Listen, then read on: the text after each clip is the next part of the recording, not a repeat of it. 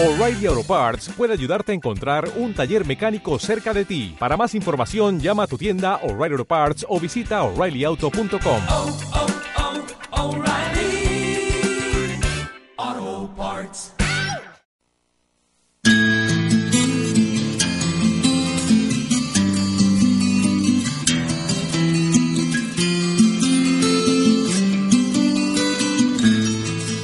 Fíjate en el calendario, márcalo en rojo, hoy va a ser un día memorable, épico cuanto menos. Entre grapas, tu programa de cómics ya está aquí para alegrarte la semana. ¿Y qué cantidad de cosas traemos, oiga? Para que la próxima hora y media estés con una sonrisa de oreja a oreja. Vacunas para el mal humor en el 105.8 de la FM en Radio Chena. Los cómics son un medio artístico que sirve para reivindicar, entretener y educar. No solo son los cuentos como los llamaban nuestros mayores. Son libros narrados a base de cuadros en cada viñeta. Son películas frame a frame. Son, para muchos de nosotros, la banda sonora de grandes momentos y de nuestra vida. Y desde este, programa, desde este programa, nuestra meta es que conozcáis y descubréis más de este maravilloso mundo. Entre grapas, comienza. De curtir las heridas de las noches mal dormidas seré yo. Así que, sé fiel a tu cita los lunes a las 7 y media en el 105.8 de la FM en Radio Chena. Entre grapas está aquí para culturizaros y daros un subidón de endorfina. Que puedes ir dosificando durante toda la semana escuchándonos también a través de facebook.com barra entregrapas. Contactarnos a través de entregrapas arroba outlook.es o arroba entregrapas si eres de Twitter. Y un blog, y un blog parado, porque WordPress no le gusta que critiquemos la peli de los Cuatro Fantásticos. Estoy seguro de que esa es la razón. Pero bueno, ahí está. Esperemos que dentro de poco nos lo desbloqueen y podamos seguir actualizándolo. Entregrapas.wordpress.es.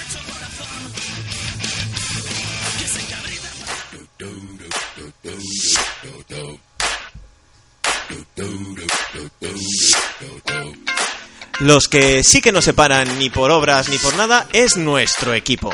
Un equipo que lucha y pelea para hacer el programa lo que es, subirnos al máximo y mantenernos ahí todo lo que podamos. Adrián Gutiérrez, un hombre que sufre cada vez que sale un producto de Batman, que demonios, no sufre, lo disfruta y lo celebra. Es su cuenta bancaria la que lo pasa mal.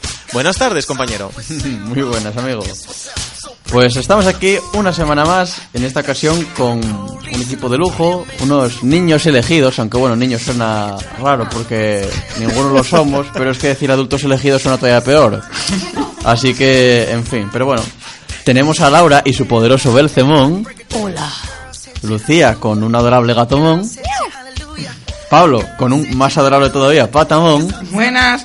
un servidor con un galantmón que es lo mejor del universo y nuestro amigo y compañero y jefe Adrián Casado con un jodido Wargreymon. Es que encajó también con el subidón que dije yo, lo dejo el subidón. Sí, tío, tío. El Guardián era el mejor y lo sabéis. No, no hay lugar a discusión. Y el que quiera discutir sabe dónde está la puerta del estudio. Bien, eh, que, me, que me perdí en el guion. Eh, ti, ti, ti, ti, ti. Buenas tardes, compañero. Bien, ya os lo dije. Somos un equipo perfecto. Además, como dice Adri, un equipo de adultos niños elegidos. Adultos en cuerpo, niños en espíritu. Y un equipo así de bueno tiene unos contenidos así de genial. O sea, de lo bueno lo mejor. Pero antes, me gustaría haceros una pregunta. Eh, estás- estamos en época de carnavales. ¿Visteis a mucho superhéroe ya? No, la verdad que poco. Lo Salvo justo. alguna mujer así disfrazada de lo típico. Batman guarrilla, Robin guarrilla. y todo eso. Bueno, todavía quedan días. Hay días para ver a más Batman guarrilla por ahí. En fin, equipo, ¿qué me traéis? Aparte de cabeza. ¿Pablo? Pues yo hoy voy a hablar de una de las mejores sagas de los mutantes, la era de Apocalipsis. ¿Adri? Pues iba a decir el mayor fracaso de la historia del cine de DC, pero no, yo creo que es el tercero. Y es... Hoy voy a hablar de la película de Green Lantern. Te gusta hablar de películas malas, ¿eh? Sí, sí, sí. Lucy. Yo voy a hablar de Kuroshitsuji. ¿Y eso cómo, cómo fue? Kuroshitsuji. ¿Por qué riño a Pablo cuando dice los títulos en inglés? Porque está licenciada en España y Black tiene un título. Butler. Casi, Bluter. casi. Butler. Muy bien. Por eso lo dije en japonés, porque en inglés no me salía. es que desde luego, mira que dejarme mal en público. Oye, El mayordomo oscuro, ¿no? no, no, Black Battle. Lo dijo bien ella. Ah, eso es en, Y ya que sales y te pones a meter baza ahí, ahí, ahí. ¿Y tú, pelirroja? ¿Qué nos traes hoy? Yo un tema muy polémico. Bien, los cuatro fantásticos seguro. Lucy, ya que te di caña y quieres vengarte, vamos contigo. Vale.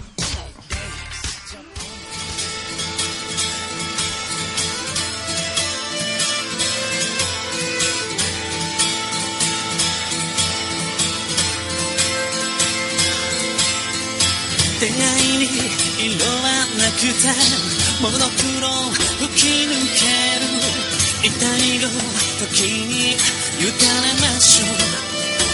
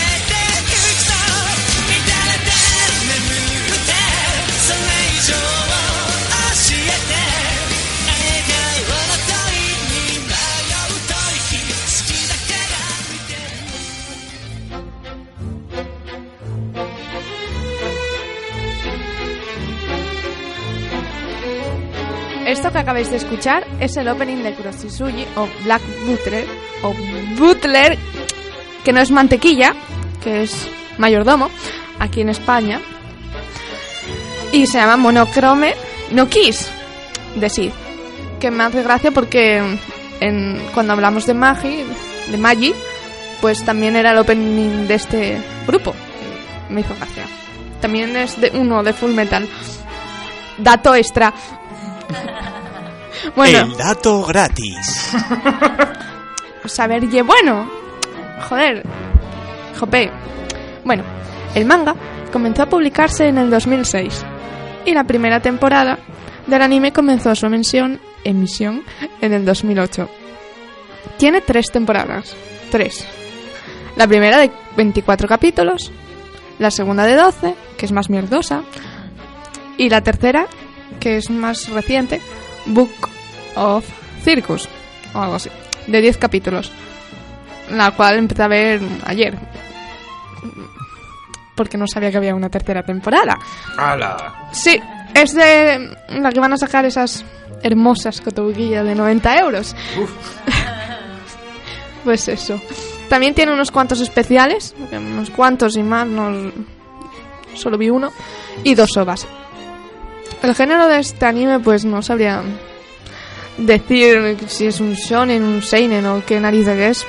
Pero bueno, lo que lo de clasificar yo llevo- lo llevo muy mal. Pero digamos que hay demonios, dioses de la muerte y misterio.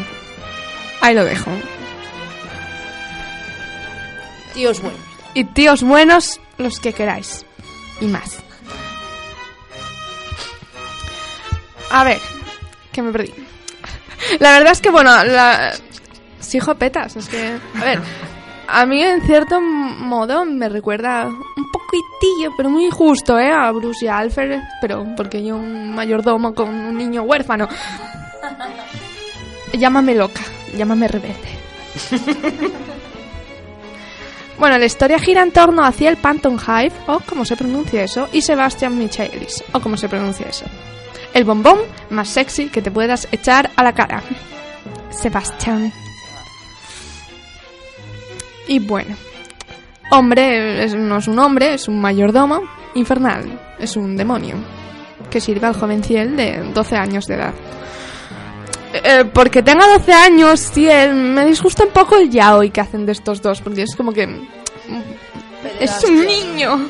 Pero bueno, como es un demonio, ya sabéis cómo van estas cosas, no es humano, así que vale todo. Ciel es el jefe de una familia noble, el cabeza de familia, y de una empresa de juguetes. Y que vive en una gran casa a las afueras de Londres. Está forrado el chavalín, que porque un niño de 12 años es cabeza de familia y porque un demonio está a su servicio. Ah, yo voy ahora, majos. En el pasado mataron a sus padres. Como bien dije antes, pues, porque me recuerda un poco a, a Batman y tal. Incendiaron su hogar y bueno, si él hace un contrato con Sebastian para que le ayude a tomar venganza. El precio a pagar por los servicios de este sensual demonio es su alma. Yo también le vendería mi alma por sus servicios. Inserte risa pervertida.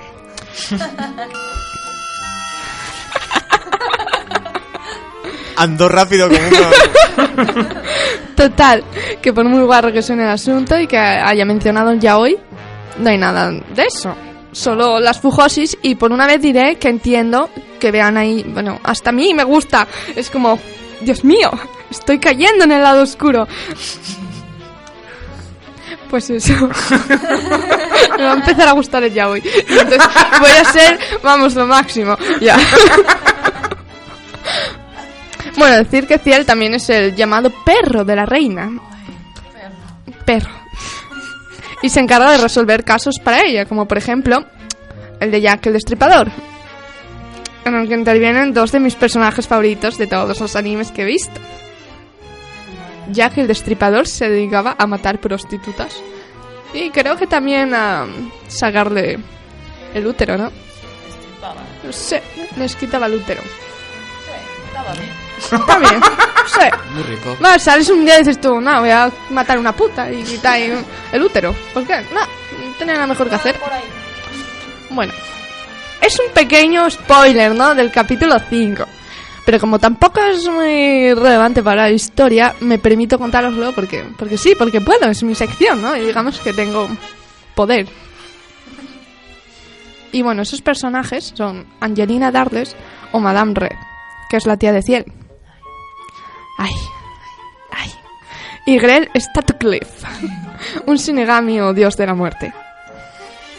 Tras estar en busca del asesino, Sebastián y Ciel dan con los asesinos con los asesinos, Madame Grell, Marra- Madame Grell, o sea, bueno, sí, Madame es bastante Grell también, ¿eh? O sea, Madame Red y Grell. Y te cuentan la historia de ella, la cual me llega mucho a lo que viene a ser la patatita. Ahora, momento tierno, tienes que poner voz de. Sí, me tengo que meter en el papel y contarlo ahí con mi toque. ¡Oh! Bueno, ella estaba a punto de matar a Ciel, aunque Sebastián no lo habría permitido, porque es suyo. Cuando se detuvo en seco, no podía, porque era el hijo de su amada hermana y de aquel que tanto había amado. Al echarse atrás, Ren la atraviesa con su arma de Shinigami. Inciso. Arma de Shinigami debería ser una guadaña, pero no, él es muy pro y se hace una jodida motosierra. Así se hacen las cosas. Sí. La cual permite ver los recuerdos de la persona para ser juzgada y, y ver qué clase de vida llevó. En ella cuenta cómo los hermanos, cómo las hermanas conocen al conde Panton High, como ella narra que odiaba su pelo rojo, que era como el de su padre, hasta que el conde le dice que tiene un cabello rojo muy bonito. Y claro, dices, el que, te- que te gusta y del que estás enamorada te dice, ay, qué pelo más bonito tienes. Y dices tú, me encanta mi pelo. Dios mío, me encanta. Y ese color le sentaba bien y tal. Comienza a gustarle el rojo. Luego su hermana Se casa con el conde. ¿Y qué pasa? Vuelve a odiar el rojo. Pero no puede odiarlos a ellos. Se casó con un hombre que conoció en una fiesta. Ella se quedó embarazada. Volvió a tener ilusión. Un accidente. Joder. Él murió en el acto, pero para que ella viviera tuvieron que quitarle el útero y al bebé. Toda la patata ahí ya llorando y destruida. Todo se alejaba de ella. Aquel al que amaba, aquel al que iba a amar. Luego su hermana y el conde mu- muertos. La casa en llamas. Ciel desaparecido. Todo se teñía de rojo, de aquel rojo que tanto odiaba. Bueno, Madame Red era médica y un día algo se torció para ella. Una prostituta embarazada quería abortar como quien tira algo a la basura. Ella, que lo había perdido todo, esa mujer que lo tenía algo que ella quería, algo que nunca podría ser recuperado. Y ella lo tiró sin dudarlo. ¿Qué pasó? Ella la siguió a su casa y la mata. Entonces aparece un Shinigami carmesí, bello y hermoso. y me compraré su cotobuquilla de 90 euros. Apareció ante ella sonriente. Y después de unos meses, Ciel apareció junto a un mayordomo negro. No negro, sino de negro. Estaba contenta porque al menos una persona estaba de vuelta. Ella ya no quería renunciar a nadie. A nada. Y esa es su historia. ¡Y jolín! Me encanta Madame Red. Y también Grell. Y también Undertaker, que es otro personaje que está muy bueno. ¡Ay! ¡Ah! ¡Sebastián! O sea, te gustan Mi, todos. mi pregunta es, llevas cinco minutos de sección no hablando de Kurohitsuji, sino hablando de un capítulo de Kurohitsuji, ¿no? Sí, Bien. porque podría resumir esta serie en esto. ¿De qué va Kuroshitsuji? Oh, Black Bluter. Pues mira, va de un chaval que pierde a la familia y pues hace un contrato con un demonio, le vende el alma y busca venganza y ya está. Y el resto de cada capítulo es eh, fanservice de el crío con el mayordomo. Sí, lo es. Miente, miente. Luego, aparte, hay personajes muy guays como la- los que están en la mansión sirviendo. Sí, que hacen fanservice con otras personas. Ay, es una serie de fanservice, esto va así. Sí, pero los que viven en la mansión son muy majos, son muy torpes para lo que tienen que hacer. Eh, Y además, lo que, dice- lo que dice Lucy, son torpes porque tienen detrás ahí también su, su historia. Sí, hombre, muy- que hay mucho misterio. Sí, sí, aparte de Sebastián y... mm, sexy. Bueno, lo que nos quedó claro, creo que al menos a todos, es que hay unas cotobuquilla de 90 pavos. Sí. Y son muy bonitas. Sí, sí. Y que Laura y Lucía las van a comprar, o al menos intentarlo. Al menos intentarlo. Podemos pagarlas a medias, ¿no? Un cacho, una cabeza una para ti. pierna. una pierna. Diez días en casa de cada una, ¿no? Bueno, el manga está publicado aquí en España por norma editorial. Y creo que lleva 16 tomos, ¿no? Sí, 16. Pues muy recomendable.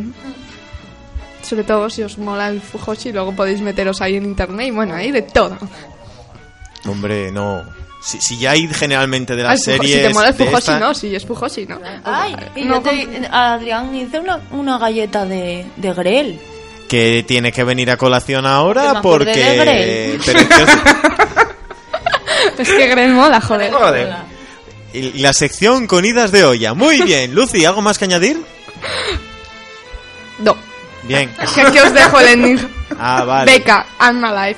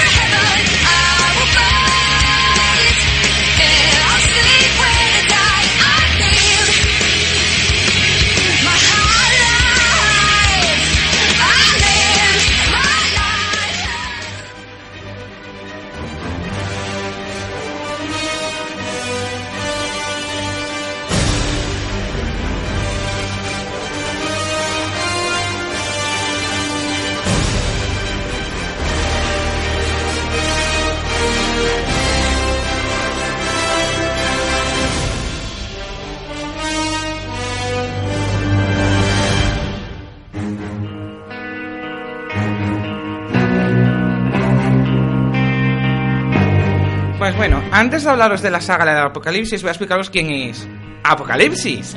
Porque si no diréis, ¿y qué importancia tiene? Pues bueno, eh, Apocalipsis era un niño que nació hace 50 5.000 años y que fue abandonado por sus padres por ser mutante, ya que había nacido con la piel gris y los labios azules. Un poco Era, cutrillo. era gotiquillo ya. ¿eh? Sí, sí. Él se venía arriba y dice, soy gotiquillo y nazco 5.000 años antes. Eso es crear tendencia y no lo que hace Vuitton. Sí. pues bueno, pues es criado por un, un demonio y bueno, que se llama Val y que le, nom- y le pone el nombre de Ensabanur. Sí, un nombre muy guapo. Y bueno, pues a lo largo del tiempo, las diferentes tribus y tal que han habido han considerado a Apocalipsis como un dios. Y bueno, tiene unos poderes que se le puede considerar casi el mutante más poderoso. Yo creo que debe ser el segundo o tercer mutante con más poder. Entre sus poderes tendría, tendría la telequinesia, la telepatía, tecnopatía, fuerza, resistencia, proyección de energía, metamorfosis, cambiar la estructura de su piel. Y cualquier cosa que el guionista de turno se acuerde de que puede hacer. Sí, bueno, es que puede hacer cualquier cosa. Yo creo que solo, solo- su poder solo es superado por Franklin Richards. Bueno, bueno, ahora Franklin Richards me suena, hizo algo con un bolso de bol- con un mundo de bolsillo. sí, sí. Yo creo que la gente ya sabe de Sarah J. Franklin. Yo creo que tenías que hacer un especial Franklin Richards. O sea, pues da para uno, ¿eh? Si lo haces te echo del programa, literalmente. Pero que tienes en contra de Franklin. Háblame de la sabana Ur esta, venga. Bueno, bueno. Pues la historia la hacen por la pregunta, por la serie esta que se llamaba Easy Chan Chan. Pues bueno, pues sería a lo grande, un cómic de estos que sería ¿Y si Charles Xavier no formara los X-Men? ¿Qué pasaría? Pues sería, pues lo que voy a contar a continuación. Cuando David Aller, hijo de Charles Xavier y Xavier Aller, bueno, pues le da por pensar, o sea, porque mi padre no ha conseguido todavía que los humanos y los mutantes vivan en paz. Entonces se da cuenta de que el, el gran fallo de su plan es Magneto, que siempre, digamos, pone a, lo- a los humanos en contra de los mutantes por todo lo que fae. Entonces dice, ah, pues viajo en el tiempo y me lo cargo. Porque sí, porque yo molo que te cagas. Claro. Y bueno, detrás de él pues van otros X-Men viajando en el tiempo, pero no consiguen detener a, a David. Y entonces David le da una paliza a Magneto y cuando le va a matar, Charles Xavier se pone por medio. Con la, con la muerte, claro, de Charles Xavier, heroicamente al salvar a Magneto. Y aquí lo que pasa es que la línea del tiempo cambia. Y se va todo a freír espárragos. Y entonces es cuando empezaría la era de Apocalipsis. Bueno, pues en estos cuatro meses que dura la era de Apocalipsis, Marvel cierra todos los cómics de mutantes. Todos, no deja ninguno. Y son reemplazados por otros. Por ejemplo, la Patrulla X sería la extraordinaria Patrulla X. Excalibur, Excalibre y así todas. Las ocho series que había en ese momento. Y bueno, nos relatarían lo que pasa en el presente, pero en la era de Apocalipsis. Bueno, pues lo que nos cuenta es que Apocalipsis, al no tener un mutante poderoso que le detenga, es capaz, con, o sea, domina el mundo, casi toda Europa y Estados Unidos. Lo bombardea todo, lo manda todo a freír espárragos para que solo sobrevivan los más fuertes. O sea, básicamente mutantes. Los humanos casi se extinguen y los que son así de biluchos también perecen. Y entonces renombra a la, a la ciudad de Nueva York Isla de Apocalipsis. Tira la estatua de libertad y pone una estatua suya. Ahí todo egocéntrico diciendo. ¡aquí estoy yo! Pues bueno, en el, al cambiar de, de dimensión, de realidad, Bishop también había cambiado. Pero él, al estar, al ser ya fuera del tiempo, si se acuerda de que no está en su línea del tiempo original. O sea, sabe, se acuerda de que Charles Xavier tenía que estar vivo y tal, y entonces habla con Magneto para que le ayude a volver la Tierra a su normalidad. Entonces los X-Men, creados esta vez por Magneto, y siendo diferentes, porque por ejemplo tendríamos a Morpho de la serie de animación de los 90, que hasta en ese momento no existía. Estaría Destello, que habría muerto muchísimos años atrás. Pícara sería la mujer de Magneto, con un hijo llamado Charles, que ya me, ya me diréis como narices, Pícara tiene un hijo. Ojo, el pobre hijo tenía todos los poderes ahí. Cíclope trabaja para Mr. Siniestro. Espera, espera, es que yo se me ocurre una manera muy fácil. Inseminación artificial. En la era de Apocalipsis. Una jeringa. Le echas para ahí dentro todo el asunto y oye, si sale, salió. Bueno, sí. A lo que sea. Por eso, por ejemplo, eso, tendríamos a un cíclope con un solo ojo, siendo ya cíclope, cíclope, siendo malo. Aún la vez no sin una mano. Y bueno, eh, después de que lo ve Apocalipsis, ya lo tenga todo, pues eh, llegaría ya la batalla final, en la que los X-Men lucharían contra Apocalipsis para intentar que Bishop viaje en el tiempo otra vez. Y mientras están luchando, los humanos que quedan, que están en Asia y tal, bombardean el mundo, intentando matar Apocalipsis. ¿Qué pasa? Que no se dieron cuenta que no solo mataban a Apocalipsis, el planeta se iba a tomar por culo. Pero claro, como es un cómic, justo en el último momento, la niña del tiempo vuelve. Ojalá la vida real fuera. Sí. Y bueno, pues uno de los personajes así muy importantes que nos encontramos sería Nate Grey, que sería la contrapartida al hijo de Cíclope y Jean Grey. Una cosa muy rara, crean un, un tío genéticamente Mr. Siniestro ahí y dice, voy a juntar los, los genes de todos. Y crea el tío este. Yo cada vez que oigo hablar que Mr. Siniestro hizo algo con genes, me lo imagino jugando al Tetris, porque es que es eso, es combinar de aquí para allá y tin, tiriri, tin. Sí, es, y además muy recurrente, porque cada dos por tres sale él. Y hago un clon. Sí, pobre Madeleine. y nada, pues este salta pues de la era de Apocalipsis al tiempo moderno. A la niña normal. ¿Qué dices tú? ¿Cómo? Mi puta Bueno, ahí lo risas, tenemos. Un tropezón tonto que cayó de una línea a otra y no se dio cuenta. Y bueno, otro que tendríamos así bastante interesante de comentar es Bestia. Que en vez de ser el bonachón inteligente, ahí es de pelo negro, diabólico, que no le importa destripar a alguien para... Porque sí, porque se aburre y dice, va, vamos a destripar un poquín. Si llego a saber que ibas a hablar de este bestia, hubiera puesto la canción de Y no me importa nada. y no me importa nada. Y bueno, mm, decir que conseguir leer esto en España es un poco difícil, ya que lo publicó solo hasta ahora Forum. Y nadie más lo reeditó. No, lo editó Forum dos veces y se acabó. Está en formato grapa y en estos tomos naranjas, Sí. que deben de ser 9 o 12. No estoy seguro, 9 o 12. Y me parece que Panini no, no ha publicado la era de Apocalipsis. Vaya raro. Sí que publicó Regreso a la era de Apocalipsis y, las, y, y otra serie, que no me acuerdo cómo se llama, que también es la continuación. Pero lo que es la era de Apocalipsis tal cual fue creada original, no. Que me imagino que con el estreno de la película llamándose así, me imagino que Planeta lo Panini publicará algo. Me imagino porque es una de los yo creo que de las sagas más importantes de los mutantes. Y bueno, ya estoy yo con otra decir bueno. ya ves, ya, ya hablé otra vez muy bien rápido. Ya acabaste, ¿no? No, Ah, bueno, ya me estoy asustando. ¿cuánto voy? Pues llevas unos 5 o 10 minutos, como mucho. Bueno, luego tendríamos otra saga, otra saga con Apocalipsis. Que esta es un poco. bleh. Esta no me gusta tanto. Que se llama Apocalipsis Los 12. Bueno, pues a- hace años existía una mutante llamada Destino. Una pobre señora vieja. Vieja, sí, claro, es una señora. que tenía poderes de ver el futuro. Y bueno, todo lo que veía lo plasmaba en unos libros llamados Los Diarios de Destino. Original. Sí. ¿Cómo llamo mi diario? No sé. Pues bueno, en uno de estos capítulos de, de los diarios ese, eh, está plasmado que 12 mutantes acabarían con la vida de Apocalipsis. Pero bueno, luego resultaría que era un engaño de, de Apocalipsis No se sabe para qué, porque total.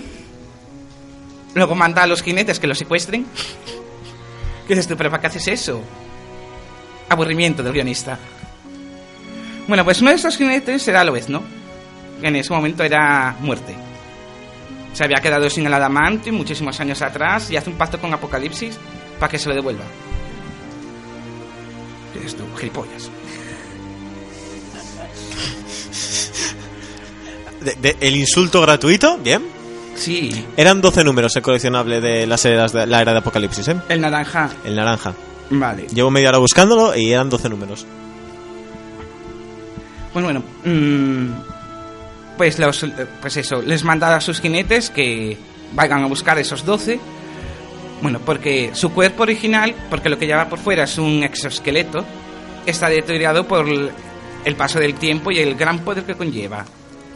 Al ser un omega, tiene mucho poder. Y bueno, para ese propósito, pues los reúne a todos, encerrados en una especie de burbujitas. Y bueno, y tiene a X-Man salido de la era de Apocalipsis para ocupar su, su cuerpo. O sea, su vasija, su... Y, y en el último momento Cíclope, el Boy Scout, se pone en medio. Y entonces Apocalipsis se apodera de Cíclope Qué pesado, ciclo. y desaparece. Y luego más tarde, Jean Grey, ya resucitada y siendo su mujer, y Cable, su hijo venido del futuro, van en busca de Cíclope.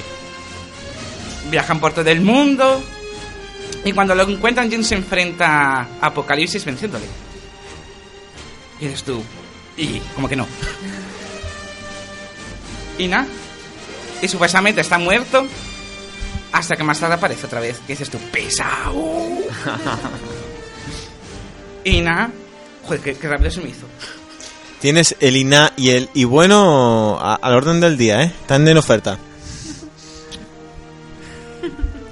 Doy por hecho que ya acabaste. Sí, Bueno, pues... Y no llegaste... Mira, ya acabó ahora justo la canción que traías. Y traías otra canción que supongo que era... Tenías medida tu sección así, con estas tres canciones en tiempo, ¿no? sí. Pues te sobró una canción entera de seis minutos. Yo no sé ¿Qué qué guay es esta? ¿Ves? Es que hablo muy rápido. No pasa nada, debate. No, Debate. voy a- voy a rellenar. ¿Qué os parecen las películas de los X-Men? Bueno, vi dos. Las dos últimas, ¿no? Yo las buenas, primera generación y días del futuro. Ah, bueno, no a mí me gustan y me decepcionan, pero igual. A esas dos me gustan mucho. A mí también me gustaron. A mí las del futuro pasado no. A mí sí, a mí A sí. mí me pasó como dice Pablo. Mira, Laura, mi- Laura, cariño, de verdad, Vale, por favor. que me hoy, pasa como micro. Que me gustaron mucho eso. Yo, la primera, segunda y tercera, les de antiguas, no les considero de X-Men. A la, a la por ahí, a Sí, volar. es que es... No, claro. Pero las, las últimas a mí me gustan. La de Días del Futuro Pasado me decepcionó un poco. No como película, ¿eh? Como película está muy bien. Pero no sé, hubo algo ahí que no me, no me cuajaba. ¿Hablamos de películas? Pues hablemos de películas.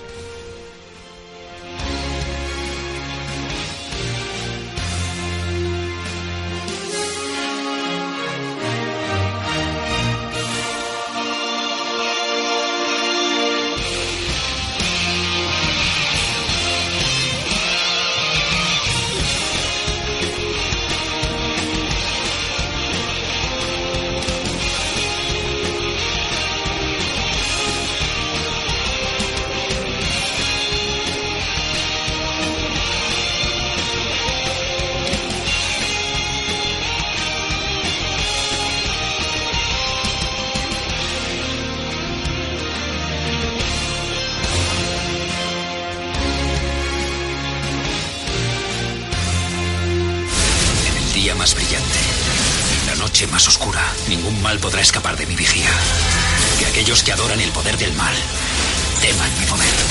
¡La luz de Green Lantern! Green Lantern, linterna verde. Solo en cines.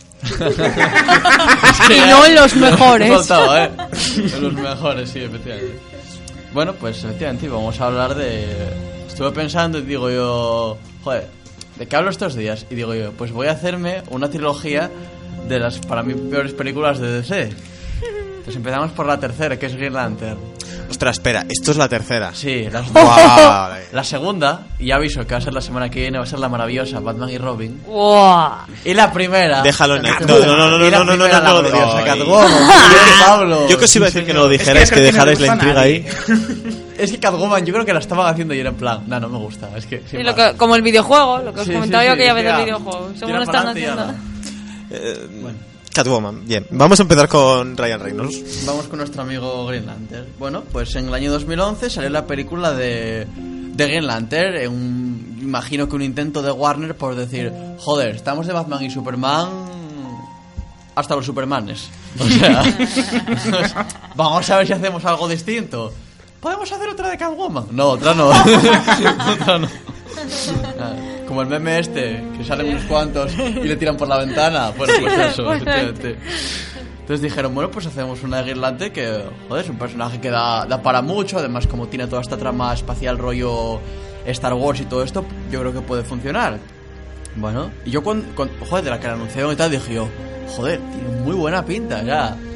Mola, además era cuando Marvel Studios estaba empezando a hacer su, su universo compartido y tal. Y yo creo que aquí Warner intentó eso, su, su primer intento de hacer un universo compartido. No sé si tenían pensado meter por ahí la trilogía de Nolan también. O lo que fueron a hacer con Superman. Bueno, ya sabes que los de Warner eh, se leen también los señores de la corbata. Entonces, bueno, la cosa es que el director de esta película es Martin Campbell. Personalmente es un director que cuando dices el nombre, ¿quién coño es este tío? Pero luego mira su filmografía, tiene pelis que a mí me gustan mucho, como eh, las de 007 GoldenEye o Casino Royale, Ay, o eh, las dos de, del zorro de Antonio Banderas. no me gustan. A mí me gustan mucho. A mí sí. Entonces, claro, digo, joder, es un buen director y tal. Entonces, bueno, algo, algo falló aquí. Luego cabe destacar que también estaban envueltos en el proyecto Greg Berlanti, Andrew Ke- Keisberg y Mark Guggenheim, que son los productores de Arrow y Flash.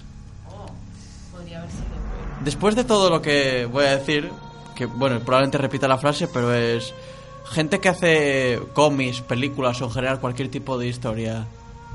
Aunque algunas veces salgan mal las cosas, luego de los errores se aprende. Pero qué errores, señores, Da qué igual. errores. Hay, hay que cometerlos.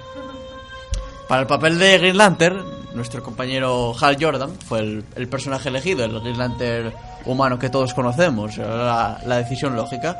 Y cogieron un actor que físicamente y, bueno, por las capacidades que tiene como actor, yo creo que podría. O sea, que, que vale la pena. Que es Ryan Reynolds, que es también ya un típico de las películas de superhéroes, porque ya lo hemos visto en Blade Trinity, que también es una joyita de película importante. Hannibal King.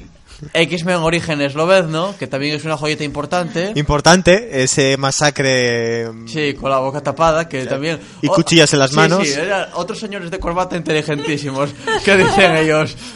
Joder, la La saque los cómics y son bocazas. Hostia, pues le tapamos la boca. Ya está. Vamos, Araña, araña. Es que... Y también estuvo en otra que salió el año pasado... El año, pa- no, el año pasado, no, hace dos años. Que se llama RIPD, la cual ni vi, ni tengo ni idea ni nada. Yo sí, pero es, es entretenida. Vale para algo. Es No. entretenida, reitero. No, no es entretenida, es una puta mierda. A ver, es una película entretenida. No es una peli peliculón que digas tú, ¡buah! Esta voy a volver a verla, pero si la ves es entretenida, no, no da más. Green Lantern es entretenida. Pero Green Lantern tenía pretensiones. Es que Green trata para mucho. Eh, bueno, y aparte de estas que comenté, para el año que viene va a hacer de, de Masacre precisamente en su película en solitario. A ver si ahí ya le destapan la boquita. Y Ya, le me- quitan los poderes de Cíclope y los katanas que llevaba ya, Lobezno. ya, salió, ya salieron noticias de eso. En fin, ya bueno, pero yo hasta que no vea las cosas... No me creo Tengamos nada. fe, es más, creo que sí, lo tengo esta semana y todo. no te digo más. Piensa que es Fox, ¿eh? Lo sé. De cada cinco películas una y buena. Eh, ya toca. Yo creo que es más, ¿eh? De cada 5, yo creo que es de cada 10 o cada 15. Yo creo, sí, sí, yo creo que sí. Fox, Sí, cada vez. últimamente, Grandes, señores, con corbata. grandes. Total, sí, sí, la verdad es que da para rato. Pero ¿y La- si nos la centramos en- de corbata es de si mi nos amigo Iván Sarnago. Si nos centramos en, en el linterna verde, porque para depresiones ya tenemos muchas. Sí, vamos allá, es que ya sabes que me evado. Bien, la historia la verdad es que como empieza es, es muy muy cercana a los cómics, ¿no? Pues están los Green Lantern, que es un cuerpo intergaláctico que se dedica a proteger la galaxia a través de todos los sistemas que hay, que hay ahí no sé cuántos planetas, no sé si decían, bueno, miles, no sé cuántos decían, pero la de su madre. Y entonces están ahí ocupados de, de protegerla. Pero hay un bicho que se llama Parallax, que es una especie de humo monstruo cosa simbionte raro, ¡Mo monstruo! que... El Galactus. Sí, sí, sí, el rollo Galactus, porque además se come planetas y eso, tiene razón.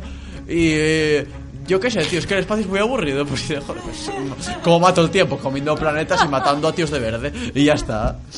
Entonces los Green Lantern están que no pueden. Porque por más que lo intentan, no hay manera. Y joder, ¿qué hacemos? Hacen grandes trucos como con su anillo, porque, para que no lo sepa, los Green Lantern eh, usan como arma un anillo eh, con el poder para poder proyectar su vamos lo que imaginen no Mm. o sea yo me imagino un puñetazo bueno pues sale un puño verde gigante y pimba y pega con él y tal y cual. Y es depende de la o sea la, la fuerza el nivel de, de poder que tengas depende de la voluntad que yo sepa no Sí. no, no estaba yo equivocado y el verde es el color de la esperanza porque hay varios cuerpos de lanterns hay el rojo y el amarillo y tal bueno ese es tu tema Cada uno según una emoción. Efectivamente. Total, que en medio de la pelea contra el Parallax este de, de los bemoles, eh, Avin Sur, que es un alienígena morado, que recordar, Sí. bastante feo el prove hombre, pero bueno, ¿qué le vamos a hacer? Pues es herido eh, en la batalla y escapa a la Tierra, donde se encontrará con Hal Jordan. Bien, Hal Jordan es un piloto de cazas de estos chungos del ejército, al que de pequeño se le murió el padre también precisamente ejerciendo el mismo trabajo, la tragedia, bla, bla, bla. Ja, qué pena me das. Uh. Qué, qué raro, ni que fuera Disney, ¿eh? Sí. Matando a la familia desde el Entonces, tiempo. No se puede ser superhéroe y tener tus padres vivos. Te lo recuerdan ahí con los flashbacks de él en el, en el avión y de repente recuerda lo que le pasó a, a mi padre y, y ¿qué dices tú? Joder, si te pasas todos los días. Te leite colega. Ah, en fin, vemos que es un poco... em, ¿Cómo diría yo? Bueno, bueno, mujeriego sí también, eh, pero no, no, no era eso lo que iba a decir. Era, em, jolín, irresponsable. Sí. Irresponsable, o sea, eh, que puede poner en peligro operaciones y tal, y él, oh, es que soy un alma torturada en el fondo, que voy de gracioso. No es culpa mía. no es culpa mía y tal y cual. La Y culpa se es de la sociedad. Y se quiere tirar a la hija del jefe, porque dice, joder, pues Ya que está ahí, hay que aprovecharla. me pone tal. Y la hija del jefe, ay, Hal, es que no, no, pero al final sí. Como todas. ¡Oh! Y esas fueron las últimas palabras de Adri Vivo. No me hago responsable. es bromita, hombre. Entonces, bueno, en medio de toda esa depresión rara y de presentarnos a su sobrino que no le importa a nadie. eh, sí, sí, porque sale el sobrino en plan, hey, ¿qué tal el pequeño Timmy? Porque no sé cómo se llama. Pero, pero ante la duda, pequeño Timmy a tomar por... la- Pequeño Timmy, ese gran Claro. personaje recurrente. Vamos a jugar, vamos Pequeño a jugar Timmy, al que siempre béisbol. muere. Claro, efectivamente. Bueno, y se va ahí a, bueno, a las afueras de la ciudad y se pone ahí a mirar al mar en plan, qué mala es la vida, qué dura de todo. Y aparece una nave espacial, ¡pumba! Y se estrella ahí. Y hostia, ¿qué pasó aquí? Y va para allá y se encuentra con Avin Sur. Hostia, un puto alien. Pero en las películas de superhéroes encontrarse con alienígenas o tener superpoderes es lo de menos. O sea, no te sorprende, es como el, pa- el pan de cada día. O sea, quiero decirte, oh, no te mueras, Avin Sur alienígena que no conozco de nada. ¿Para qué marchas ye- huyendo y gritando, eh? Lo típico, te encuentras, te encuentras un humanoide de dos metros de ancho, casi por cuatro de largo, porque Sí. el tío- el tío era un vigas de la Y no te Virgen. desmayas, no piensas que estás drogado. ¿Qué diría no Iker nada. Jiménez? No, no, no. Es que es verdad, es, es, es afinidad por Iker Jiménez. Sí, sí, sí, totalmente. sí, sí, ¡Uh, esa, pequeño! esa gente está muy preparada, tío. Yo. Toda la, toda la vida pilotando aviones y de repente sabe, pues un alien, o sea, lo típico Es que, te encuentras el dando día- un paseo por el día a día en campo. América, tío, no sé mismo que el día a día en Mieres, joder. También hay que entenderlo. Ah, por aquí Asturias no nos pasan esas cosas. Entonces dice Avin Sur: El anillo te ha elegido como nuevo portador. Porque yo voy a palmar. Entonces- Toma, hijo, si llega a que- pasar un a- perro, también se lo Acabo de descubrir que Avin Sur era familia de Yoda. sí. Pronuncia el juramento. Dice otro: Ah, vale, trae para acá. Pues ya que estamos, Claro, sí. si es gratis el anillo, pues oye. Cógelo, Teniendo en cuenta lo poco que se sorprenden con estas cosas, yo si fuera Hal pensaría, joder, a ver el que convertes cuánto me dan. Pero, O algo bueno, tien nada. que me lo da a mí. tomándonoslo en serio y tal, pues se encuentra con, o sea, tiene un- su típico amigo friki que tampoco le interesa a nadie, pero que necesita a alguien para hablar, porque si hablan solo, joder, pues... Y le dice, un puto alien me ha dado un puto anillo antes de morirse. Y dice, ¿y qué te ha dicho? Nada, que pronuncie el juramento, no sé qué. ¿Qué juramento? No sé qué. Bueno, en fin, una serie de diálogos Absurdos. Sí, sí, a la altura del padrino, totalmente. Diálogos Bueno. profundos, dignos de... Uf. La cosa es que al final termina pro- pronunciando el juramento y tal. Ah, se convierte eso en sí un- que se lo diga, ¿eh? Sí, sin que se lo diga nadie. Eh, eh, se convierte en un Green Lantern y entonces el anillo le, le lleva volando por el espacio hasta el planeta Oa, que es el planeta de. Bueno, donde se reúnen los. Los guardianes Green Lantern. Y allí se encuentra con tropecientos alienígenas. Pero no pasa nada, joder. ¿Quién a las 3 de la tarde no le ha cogido un anillo y lo ha llevado volando por medio espacio hasta llegar a un planeta lleno de gente rara? O sea, Deben de enseñártelo en la escuela, en Estados Sí, sí, yo creo que sí. eh, digo. ¿Cómo Protocolo para si te encuentras con alienígenas. ¿Cómo Bla, reaccionan bla, a bla, los bla. aliens? Protocolos de raza. Entonces se encuentra allí con bichos como Kilowog, que creo que es Kilowog, ¿no? Sí. sí. Que es así un poco grandote y tal, en plan, bastante graciosete. Le huele el aliento, pero bueno. Joder, la litosis es cosa también de... De extraplanetaria. Está siniestro, que con ese nombre, como para fiarte de él, ¿Cómo te llamas, siniestro? Tienes cara de buena persona. sí, que va, No, de pues jefe, que va de jefe chungo del guirlante, pero ¿cómo te vas a fiar de alguien con esa cara rosa y ese bigotón? Pues... Por decirlo de una manera amable, es Freddie Mercury rosa. Sí, sí, sí, tienes razón. Estaba buscando una comparación y mira, esa es buena. Miedo. Y, le- y a Hal Jordan no le cae bien, dice que no vale para nada y tal y cual. Le pon- ponen a entrenarlo y tal y cual. Y bueno, pues dicen, nah, pues ahora vuelves a la Tierra y ya salvas al puto planeta y ala, a tu bola. Bueno, pero mientras tanto, claro, sigue paradas por ahí dando el coñazo y se va acercando próximamente a la Tierra. Pero en la Tierra, eh, Argus, que ya conocemos también por Arrow y Flash, tal, en plan la Shield de DC, pues eh, consiguió el cuerpo de Avin Sur. Entonces va a experimentar con él. Entonces, para experimentar con él, cogen a el mejor personaje de la película, el pobre hombre, al que ya todos conocemos porque salió en Art Attack, el cabezón. si no sabes quién es el cabezón, ahora lo voy a explicar. Bien. Héctor Hammond es. Es que, ¿ve- ¿veis Big Bang Theory? Sí. ¿Sabéis quién es Stuart, el de la tienda de cómics? Robert Stewart, yo a Bueno, Stuart le quiero. Pues. No hay emoticono para expresar es lo que, que sí, sientes. Stuart tiene una vida maravillosa comparado con este tío. O sea, eh, Típico freak. Sí, a ver, es, es un friki panoli, es un profesor de universidad del que se ríen, eh, es desagradable, es feo, eh, bueno, en fin, un poco fracasado, que tal. Peor que White, el de señor White. De, Sí. de Breaking Bad. Eh, y nada, entonces le dicen, pues ahora vas tú y vas a, a investigar con el alien, porque como eres un friki de la hostia, y, joder, un alien, pues nada, lo mismo, el pan de cada día, repito. Y se pone a investigar con él. Lo que pasa que mm, Avin Sur tenía una herida de, provocada por Parallax. Entonces él al diseccionarlo, pues algo de Parallax se pega a él. Chon, chon, chon, chon, chon. Coño, como el mismo protocolo para el ébola. Sí, sí, efectivamente. Sí, bueno, sí. Me lo debo la da para rato. También, sí. Eh, Ébola espacial. mm, ¿Qué iba a decir yo, joder? Que me sorprende mucho que el Héctor Hammond este, cabezón, al tocar a Avin Sur, se contagie de Parallax, pero que, además llevando guantes de estos super chungos y tal, pero cuando Hal Jordan se lo encuentra medio moribundo y le, de...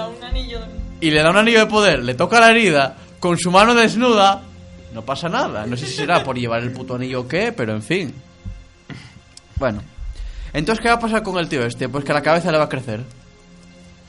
Se le va haciendo como un huevo la cabeza gigante y se convierte en un cabezón que empieza a tener como poderes telequinéticos super chungos y se vuelve malo porque sí, porque joder, porque vamos a buscar la explicación lógica en esta película. Es que...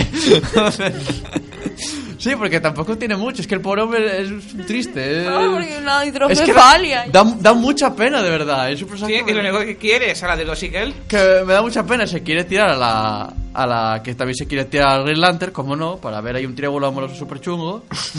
Como Eh. si que fuera la única mujer en el mundo. Sí. Bueno, No entiendes, es que es Erina Van der Woodsen. sí, es que. En fin, nada. También hay que destacar que Hal Jordan lleva el anillo puesto y la gente no se da ni cuenta, pero bueno. Que al principio no tiene por qué darse cuenta, pero ya cuando aparece Green Lantern y eso ya, bueno... Sí tiene una escena muy graciosa, que a mí me parece cojonuda, que es que la máscara de Lantern es el típico, el típico antifa domino mítico, ¿no?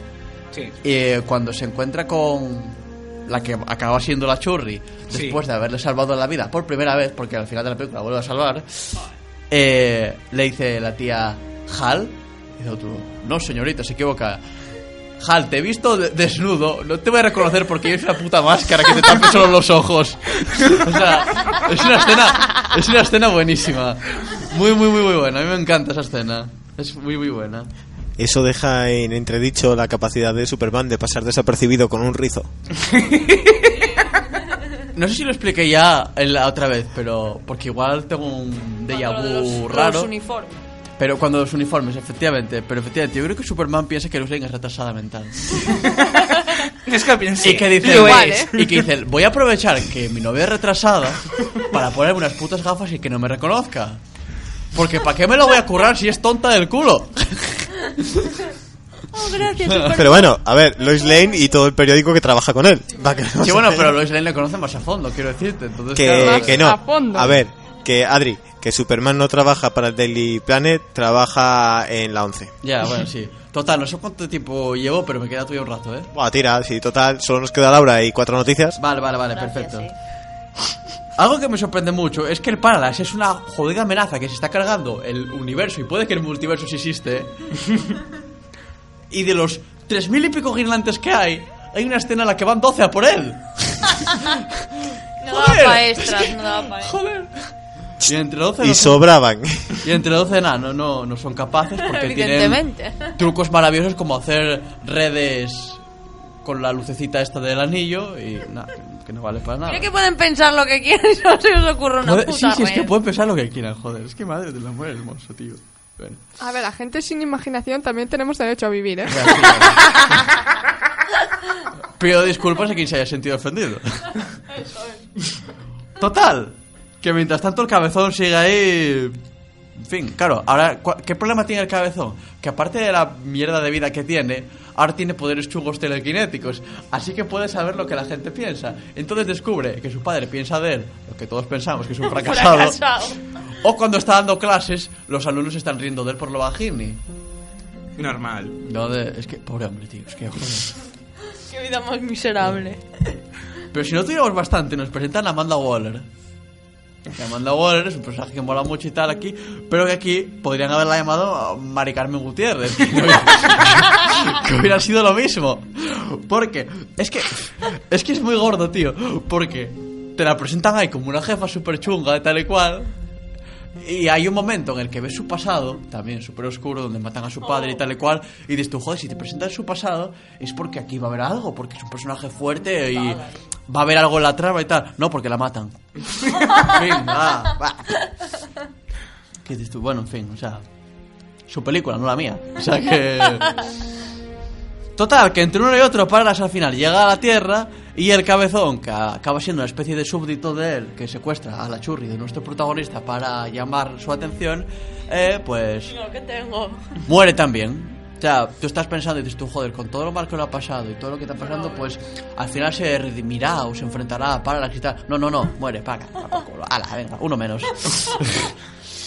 Entonces dije, "Lan- bueno, pues ahí dije, Lantern, voy a, a matar al humo simbionte este, pues que no queda claro lo que es, que intenta destruir el, el mundo y ahora la Tierra, y le lleva cerca del Sol. Y en el Sol, pues le pega un puñetazo con el anillo, sin más, y le tira al Sol y ya está. Así de guay, pues tú... ¿Qué dices tú? No lo pensó ningún Lantern hasta ahora. No, no, no. Vamos a Que meterle un no puñetazo al entrenamiento. Sí, sí, sí. Sin entrenamiento ni nada de tal. y tú, bueno, tendrá la voluntad de la hostia, pero... En fin. Cabe destacar que antes de todo esto, el plan de los Green Lantern... eh, a cargo de Siniestro, que repito, no es un hombre del que te puedas fiar, eh, es crear un anillo amarillo basado en el miedo y que sea un nuevo arma con el que poder destruir a Parallax. Pero Hal Jordan le dice a los Green Lantern, a ver, que no, que enfrento yo solo que soy el prota de la peli y como soy el prota tengo ventaja. O sea, Eso es, siniestro- eso es como un juego de rol. Ser el prota te da más 3 de carisma. Sí, y, y dice el siniestro que no me no, que con el anillo este lo vencemos y el otro no, porque esto es ceder, esto va a ser malo para todos y tal y cual. Bueno, pues entonces cuando Hal al final vence a Parallax y le lleva contra el sol, o sea, se derrite en el sol y todo eso, Hal, eh, por la, imagino que por la fuerza del- Sí, la fuerza de, de la gravedad del sol, eh, atrae a Hal contra él, entonces se iba a quemar, pero entonces llegan los Landers y le salvan. También capitaneados por Siniestro. Entonces Siniestro en ese momento dice, joder Hal, tío, tenías idea, no teníamos que haber hecho el anillo amarillo y todo esto. Bien. ¡Qué listo eres! ¿Qué pasa? Que la escena post créditos es el Siniestro poniéndose el puto anillo amarillo. Y tú, entonces, vamos a ver, ya venciste al malo, ya te diste cuenta de que estabas equivocado. Ahora, ¿para qué te pones el anillo? ¿Qué necesidad? ¿Qué necesidad hay? No, porque veo que puede haber una segunda parte, pero que no la va a ver porque no le gustó a nadie salvo a Pablo esta película. que no pasa nada, ¿eh? O sea... Sí, no, a ver, también, también le gustan los cuatro fantásticos. Es Es mi decir, opinión personal. También hay muchas pelis probablemente que a él le parecerán una mierda y me parecen muy guays. O sea... Pero de verdad que me parece una peli que es una pena porque... Joder. porque es mala, la mires por donde la mires. Ahora, A mí me gusta, coño. ahora, tengo que decir que yo hubiera tenido un par de huevos y hubiera seguido con una segunda parte. A ver, vamos a ver. La verdad. Tenías una primera, se emocionó. tenías a Hal Jordan ya presentado. Sí. Haces una segunda y ya puedes meter en la historia, no tienes que presentarle. Efectivamente, Ya puedes ya- Sí, de sí, sí, sí, claro. sí, no, sí, sí, la idea es buena. Lo que pasa es que si, si te cargas al prejo- al- a uno de los mejores villanos que tienen los Green Lantern, como es Siniestro, ya en la primera peli así, que dices tú, ¿por qué te pones anillo? Porque se aburre. Es decir, dices que Siniestro se hace malo porque se aburre. Sí, sí, sí, literalmente. Cuando no queda remedio. o sea, Quitamos eso y que quitando la- los 10 minutos de escenas de Green Lantern, que es lo que contó Adri, el resto de la película es, ay, estoy enamorado. Ahora te tiro los tejos, ahora no. Ahora te tiro un poco más los tejos, ahora no. Porque para mí esta peli fue una peli de amor, no fue una peli de supers. Sí, tiene es mucho Hal Jordan intentando zumbarse a la, a la de Ferris. Y yo creo que intenta tener la, la comedia que caracteriza las pelis de Marvel y no lo consigue. Fue la época, es que además luego esa costumbre que tiene de que eh, fue una de las películas que mira que fue sonado, que si ya dicen que las de Batman tienen que ser que todo el mundo lo pasa mal y todo superhéroe de DC está traumatizado, en esta era todo secundario traumatizado. Sí, sí, sí, además O sea, eso sin aportar nada a la trama. Nada, realmente. ¿era importante? No, pero te traumatizo. Solo faltaba que un tío saliera vendiendo helados y diga porque sí, es que acaban de matar a toda mi familia en un tiroteo en el Bronx. Sí, sí, sí, o, Y o se soy, quem- o soy heladero porque mi padre también lo era hasta que explotó su camión y no sé, es que... Una cosa así, ¿eh? ¿Por qué? Por nada. Pero tiene cosas buenas, ¿eh? Murió apuñalado por un cono. Tiene cosas buenas. ¿Por qué? Con el personaje de Hal Jordan, o sea, de, interpretado por Ryan Reynolds, me pasa como con Iron Man 3. Yo un día lo veo y me gusta. Lo veo el día siguiente y no me gusta. Pero lo vuelvo a ver y me gusta.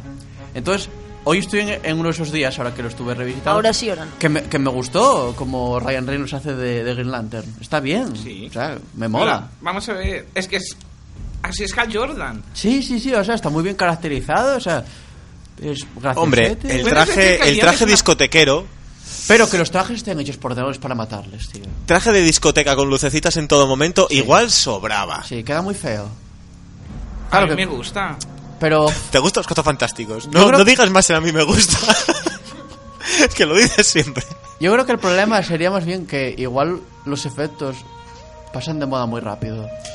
Porque cuando lo estaba viendo ahora, ahora veía la cabeza de Ryan Reynolds por una parte y el traje por otra. Sí, O sea, va. no lo veía todo uno. Pero es que estaba mal hecho ya en su época. eh, Claro. Fue muy criticado el traje de, Sí, de es Green que Lantern. yo creo que fue un fallo ese.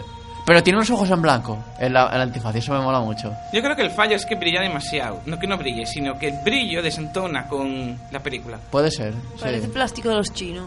Sí, Peor, ser, sí. parece la- la- la- los típicos estos peinachos de luces que ves por ahí cuando vas de fiesta, que de un euro, de esto de fibra óptica. Es la así. versión chi- de los chinos. Sí, sí, sí, sí, sí, claramente, claramente, claramente. Total, que al final eso fue una película que quedó totalmente aislada. Luego salió la tercera de Batman de Nolan que cerró esa saga. Y empezó ahora El Hombre de Acero, que al principio muchos teníamos también un poco la esperanza de que El Hombre de Acero y Green Lantern estuvieran en el mismo universo, pero nada, no hay manera. Así que bueno, ah, imagino que el Green Lantern que veremos en la película de 2020, creo que es, se Sí. queda. Si no lo sacan antes en la Liga de la Justicia, que espero que sí, eh, será otro. Yo espero que vuelva a ser Hal, la verdad aunque... Pero si es Hal ya no va a ser Ryan Reynolds. No, no, no, desde luego, o otro personaje. Entonces, no creo que hagan un, un, reboot ya tan pronto de... Bueno, tan pronto. John Stewart, por Dios. O John Stewart, el tercer Lantern o el segundo, Guy, no sé qué. Kyle Reiner. Kyle Reiner, eso. Hmm. Bueno, no sé. Imagino que dependerá mucho de lo que vayan a hacer con Flash. Si Flash es Barry, yo creo que lo justo sería que Grant fuera Hal. Pero si va a ser Wally, igual está bien que fuera Kyle Rainer. O incluso John Stewart, también. Yo creo que el, el, los que no leen cómics, yo creo que el que más conocen es John Stewart. Por la serie, las series. Claro, es que la, la, alineación que quieren hacer también parece que tira un poco por ahí, ¿eh? Hmm. Por la serie. Además, el Aquaman es muy del rollo de la serie. Ahora aquí vemos la, la imagen que imágenes de Momoa. luego. Aquaman, Momoa. Sí. Entonces, realmente solo falta Joker. Meter a Joker que a mí me molaría mucho, la verdad, porque tener una sola tía en el grupo. Ya me molestan los Vengadores, bueno... Pero el día que la saquen, que no le pongan la cabeza esa tan rara de águila. No. Es una mascarilla, o sea, tampoco... A... le queda como el culo. A ver, todo depende cómo lo hagan. Sí. Tú piensa en... Estás haciendo un tío que va disfrazado de murciélago. Mira, ¿Cuál es tu superpoder? Ir disfrazado de murciélago. Joder, mira Aquaman. Efectivamente. Podría mira. haber sido ridículo... En, en, caracterizaciones a mí Zack Snyder me parece insuperable, la verdad. Ya lo hizo con Watchmen, que a mí me parecía imposible. Y lo está haciendo con, con DC, porque ya, ya vimos al, al Superman, que bueno, es más oscuro y tal, pero es bastante clavado. La Wonder Woman, que es lo mismo, los colores son un poco más oscuros, pero realmente el traje es el mismo. Y el Batman, tío. Sí. ¿Cuándo vimos un Batman con el traje gris por fin? Esperemos, a ver, espere, esperemos a verlo en movimiento un poco. Claro, hay que verlo en movimiento, pero digo, ahora, de primeras, Sí, señor. Bueno. Total, que la semana que viene Batman y Robin y muchos pezones, preparaos. Pezones a, pezones a gogo. Preparaos.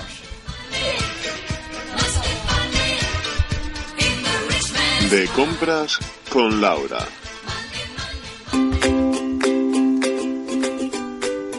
¿Musiquita feliz o no? No, no, no, hoy no. Hoy no, hoy te pongo, lo, te pongo lo que me pediste. Sí, venga, ponla. Te lo pongo. Venga, Póntelo. pónselo.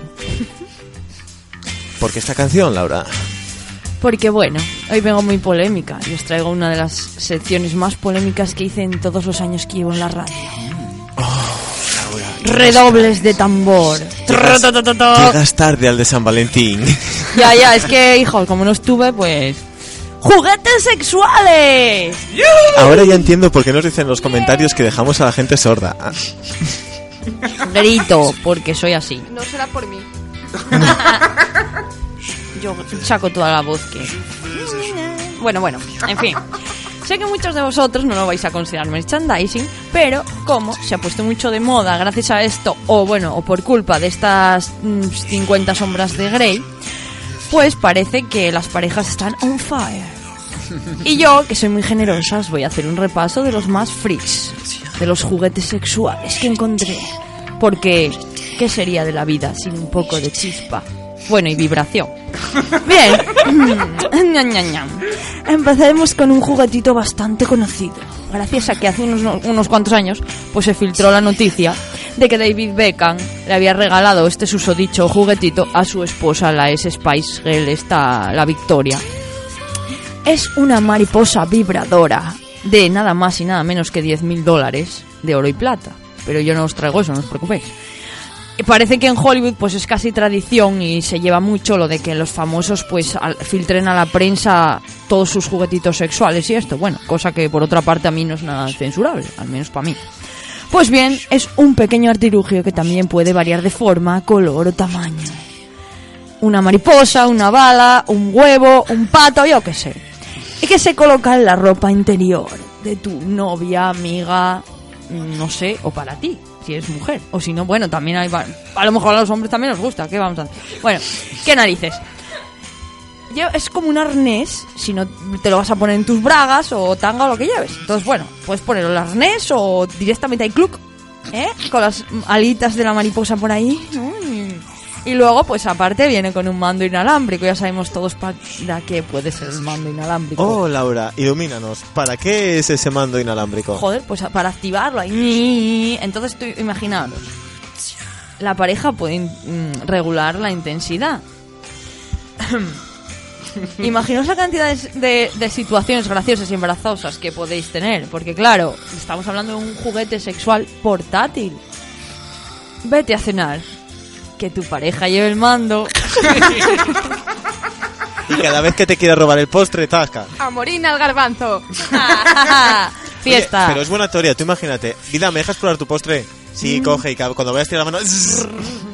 En fin, bueno, esta sería la versión cara que tampoco es muy cara, llega a unos 36 o 37 euros. Las baratas, de 15 euros, podéis encontrar en alguna en cualquier sex shop, ya llevan cable. O sea que eso ya para disfrutar en casa. En fin, O la Play.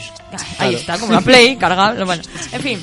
A continuación, tenemos uno de los juguetes sexuales más raros que he visto en mi vida: el Genital Jaser. Bueno, para los que no sabéis en inglés, el exprimidor genital. el 18 Cyclone o el Robotic Masturbator. Y no es broma, se llama así, ¿eh? Joder. Como su propio nombre indica, se trata de una especie de cápsula en la que el hombre introduce a su palo de jade, o como lo queréis llamar, dentro. Y se enciende también con un control remoto. Y a continuación sufrirá una experiencia ciclónica con turbinas y aire que se activan en el sistema circulatorio. Y bueno, ya sabéis lo que conlleva eso, ¿no? Las cápsulas que lleva dentro pues son intercambiables y se venden por separado. Guay, puntitos, rayitas, cuchillas, yo qué sé, eh, todo lo que puedas imaginar. Y vienen en dos tamaños, mediano o grande. Sí, supongo que no será nada silencioso, pero bueno, es que nadie suele llevar este tipo de juguetes a una reunión familiar, ¿no? En fin, con tu madre y tu abuela ahí al lado. Cuesta entre unos 80 y 160 dólares, dependiendo de la tienda. Yo lo, encontré más barato, pero no me arriesgaría a meter mi palo de jade en él. pero bueno, ¿qué son 160 dólares de verdadero Bueno, placer? eh, son, son. ¿Qué decir? 160... Me compro una par de cutubuquillas que igual no es el mismo tipo de placer, pero el subidón me te lo da. Ya, os pones un ventilador de los chinos. Un par de Grels, eh, de Ciens y de Sebastián. ¿Ves? Lucy ya está emocionada con eso. Con eso ya hay pasta. Bueno, como no, el Ciclator este es de... Ah, no, ¿cómo era? Robotic Masturbator. Es made in Japan. Y seguimos. Bueno, este, no sé si es un, un fake. Entonces no estoy muy segura porque no lo encontré por ahí. El precio, solo vi imágenes. Para los frikis, que también tenemos necesidades. Pues si es lo tuyo el... Voy a decir las siglas. BDSM. O Bondage, ya sabéis lo que sigue. Aquí os traigo la maravillosa fusta de Star Wars. En forma de espada Jedi. ¡Toma! ¡Toma! ¡Qué guay! Ya sabéis lo que se puede. Venga, confesad, ¿eh? ¿cuántos de vosotros no estaríais deseosos de tener esta fusta? Pero bueno, no sé si es un fake, porque no encontré mucha información de ella. Bueno, el colmo del fetichismo. se- eh, eh, es, bueno, es que no sé si llamarlo juguete sexual o no. Son las braguitas de colegialas japonesas que está muy de moda en Japón. Que hay verdaderas tiendas de esto y también se venden por internet. A ver, os voy a explicar. Las japonesitas colegialas se quitan sus bragas, graban un vídeo, un making of, en un CD y lo meten en el envase y luego las envasan directamente así ¡oh! Eh, y las cobran. Perdona que te interrumpa, vamos a decir esto. Eh, sí, es real. Hay em, Hay la fusta, hay el Sí, látigo. sí, hay más. hay el látigo con, Ah. la, con el mango de espada láser. Guay. Y, las corre y lo que es la cuerdita del látigo con los colores como si fuera la espada láser. Dios, porque abrí esto Vete en internet. buscándolo, que Joder, qué igual guay. me lo compro yo. Bueno, en fin. y luego, pues envasan eso, las braguitas, y se pueden comprar por internet. Y van en- en- dependiendo, yo no sé si será por mm, cu- cuanto más joven, más baratas o más caras, yo no sé. Entre 10 y 106 dólares. Yo las vi así. O sea, y no sé, porque unas parecen bragas de mi abuela y otras tanguillas ahí. nada. Bueno, sí, los japoneses que son muy, muy pervertidos, que vamos a hacer. Como son los reyes, también ellos, de los juguetes masturbadores graciosos pero placenteros. Por ello, en su soledad, ya que parece que los japoneses no suelen disfrutar mucho del sexo en pareja, se recrean usando maravillosos artilugios para el onanismo, como el famoso Tenga. El Tenga usted. Sí, el Tenga es, el- yo creo que debe ser el, el más famoso y el más y el mejor de los masturbadores para hombres o vagina de en lata, como lo queréis llamar. Bueno, los anuncios de Tenga además es que son muy serios y parece que te están vendiendo una sartén. Te vamos, yo me lo compro, para mí no, pero me lo compraría. Se trata de unos huevitos, esa sería la versión portátil de un solo uso y discretita. Y luego los otros una especie de tubos y así como con forma de cuerpo de hombre, no sé cómo explicaros. Ya os pondré fotos cuando nos funcione el blog. Pues bueno, eh, están hechos de uretano y silicona médica, o sea que no os preocupéis por meter vuestro palito de jade ahí, que no va a pasar nada. que por dentro además llevan unos tubos que imitan vaginas humanas. De mujer, ¿no? Se sobreentiende. Parece que son Me- menos mal, me gustó el apunte vaginas humanas. humanas, humanas. Porque podía ser de, de- de Green Lantern de estos. Claro. No, pero podría ser una vagina de perra. o tío. que son Laura, Ya no. os enseñaré porque a los japoneses da mucho mucho miedo. En fin. Eso que escucháis por ahí que parece un alien sufriendo es Lucy riéndose. Bueno, Lucy riéndose o Lucy ahogándose porque está colorada cual pollo. Recomponte, Lucy, Bueno, recomponte. son la élite de los masturbadores. Hay versiones premium de décimo aniversario de esta tenga que están diseñadas para usarlas solo una vez o como mucho dos o tres veces. Pero también la élite de las tenga que valen 65 dólares, porque los hay desde los 6 dólares el huevito de usar y tirar. Bueno, si es muy mm, poco escrupuloso, pues le dejas un fregado y lo vuelves a utilizar. Pero bueno, yo digo que con una vez estos ya se puede usar siempre. Y son como un tubo con tres botones y tú abres el tubo, echas un poco de lubricante y lo dejas ahí. Y, bueno, no lo dejas ahí, todo se lo entiende. Yo no os voy a decir lo que hay que hacer con él a estas alturas, ¿no? Pero bueno, que lo abres y lo lavas. Y ya está. Si no es muy cerdo, ¿eh? En fin. Seguro que habéis oído... oh, esto empezamos a meternos aquí en camisas de 11 varas, no sé cómo voy a salir viva de esto. Seguro que, eh, que habéis oído hablar de los plug anales. O plug, no sé, yo los llamo plugs. Si no, os documentáis, que no son horas para eh, hablar de ello. A ver, de todos he sabido, y si no estáis a tiempo, eh, que los japoneses son los reyes del friquismo. Pues han inventado lo más raro y a la vez desconcertante del mundo para mí. Y os voy a decir el nombre en inglés. Cat Tail Anal Plug. Ama ahí. O lo que es lo mismo, un plug anal en forma de cola de gatete. Sí, sí, señores, de cola de gato. ¿Queréis que os explique el funcionamiento? o lo vais pillando. Bueno, es un plug de silicona de unos 7 centímetros de largo. eh, en forma de patita de gato, muy, muy riquitina. Muy simpática, flan- blanca y muy guapa. Bueno, pues eso se introduce en tu mm, agujero de evacuar. Y pues eh, ahí lo dejas, ¿no? Y se remata el susodicho patita de gatete con una cola de 60 centímetros de gatete, de peluche, que lleva un cascabel. Y lo hay en blanco, en negro, lo que nuestro amigo Adrián nos, nos está enseñando. Y la la colita, en blanco, en negro o en tabi. Tabi es estos gatos que tienen tantos colores que no se sabe exactamente de qué colores, pero bueno. Sí, sí, en plan. Bueno, las bolas chinas son más para la vagina, pero bueno, esto es para el objeto. Eh, y nada, pues esta sería plug normal, pero por ejemplo en versión vibradora tenemos eh, también de cola de conejo, porque parece que a los japoneses les va un poco esto el rollo de animalitos. Garra de gato o, o cola de zorro. En fin, bueno, vamos a lo mejor.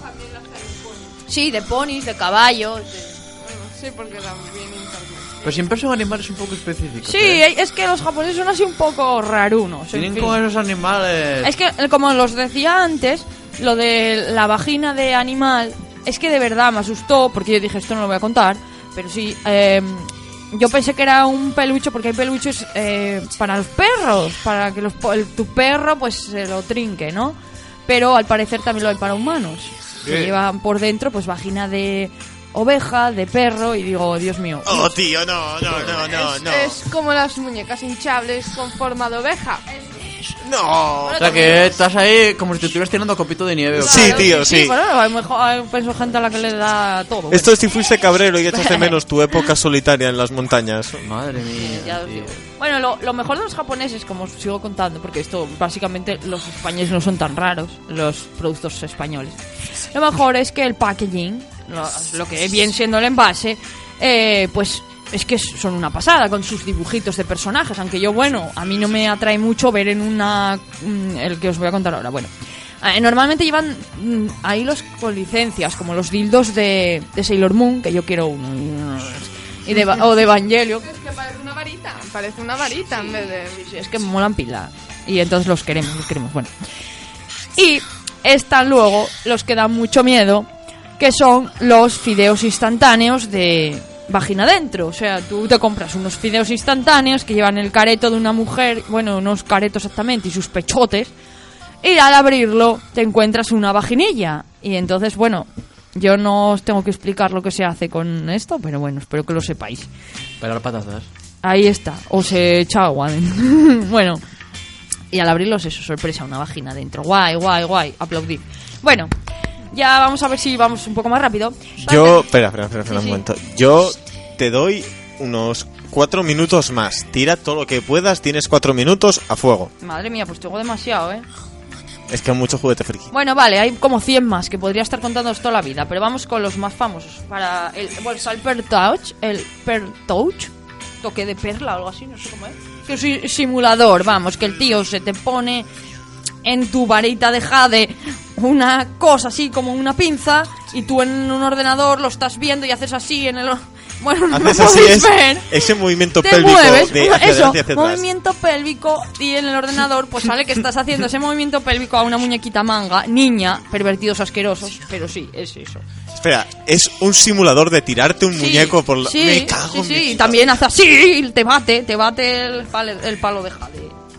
Ah, o sea, introduces en una especie de robot. Sí, y el Uf. robot hace su... Y también, bueno, como os decía, si no quieres niña, pues puedes cambiar en el programa, cambias a perro, a abeja, a caballo o a mujer vieja. Como el robot sufle en plan Terminator, eh, adiós descendencia. Sí, sí, ya veis, cómo se queda ahí enganchado, bueno, en plan, en fin, en plan, digo yo. También hay vibradores de Hello Kitty de tal, que en realidad eran un masajeador, pero evidentemente con todo lo que vibraba y lo grande que eran, las mujeres dijeron, sí, hombre, me voy a masajear yo el cuello, el cuello del útero. Y, para las mujeres, el vibrador más famoso, porque seguramente lo estáis deseando, chicas. El más famoso de la historia, el que más se está vendiendo actualmente, es el conejito rampante. Conejito rampante es la gloria, amigos. Tío, es que venía, siendo un top ten, tenía que ponerlo de Batman por algún lado. Ya, ya. Conejito rampante. Bueno, se trata de un vibrador bastante grande, con dos diferentes, bueno, con diferentes texturas también, depende, con puntitos, rayitas y tal. Que tiene dos cabezas. Una que oscila, da miedo, pero oscila a, a un lado y a otro, depende de dónde apretes. Y luego un gracioso cabezal pequeño de conejito, que ese es el que va a tu clítoris. Bueno, tiene orejitas. No miréis, porque total lo que vais a hacer no necesita que sea un perro, un gato, un delfín. La forma no os importa. En realidad la forma es lo que importa, lo que no importa es el animal, eso, ¿no? eso, quiero decir, hombre, la forma es lo que, lo que mola. Bueno, el problema es que estos juguetes sexuales para mujeres, eh, o para hombres también, es que se acaban las pilas. Pero bueno, no os preocupéis porque ya sacaron una conejito rampante en versión carga. O sea, lo conectas ahí al ordenador, a una toma de corriente, que haga... Ay, las baterías y los USBs, qué gran mundo hicieron. Sí, amigos, pasaos al USB. Bueno, en fin. Bueno, nada, se acabó. No, espera, que me, me quedaba. Venga, la última. El- eh, bueno, es que esto ya no es un juguete sexual, pero bueno. Bueno, ah, em, eh, venga. Em, el himen artificial. Como seguramente habrá muchas mujeres en el mundo que se quieren hacer pasar por vírgenes, yo os recomiendo que os compréis el himen artificial.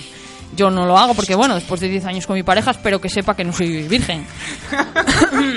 Puede que se esté En fin. enterando ahora a través de la radio. Eres tú, cabrón, pero bueno. En fin. y no lo eres. Oh, vaya, le acabamos de romper la magia. En fin, eh, te compras el sobrecito, que es un sobre de plástico con como sangre dentro. Te introduces el sobrecito o el contenido del sobrecito en tu mm, cueva de jade y 20 minutos antes del coito, ¿no? Pues entonces cuando el palo de jade entra en la cueva de jade, explosión. Entonces se ve la sangre y el otro dirá, me estoy tirando una virgen. Vale, demasiado turbio, demasiado. dirás, De- Sí, demasiado claro. turbio. Otra cosa, otra cosa. No, no. en fin. No, no, no, nada. Ya. Adiós. Demasiado turbio, demasiado turbio. No, no voy a dormir hoy ya después de esto. Hay mucho, ya os hablaré otro día.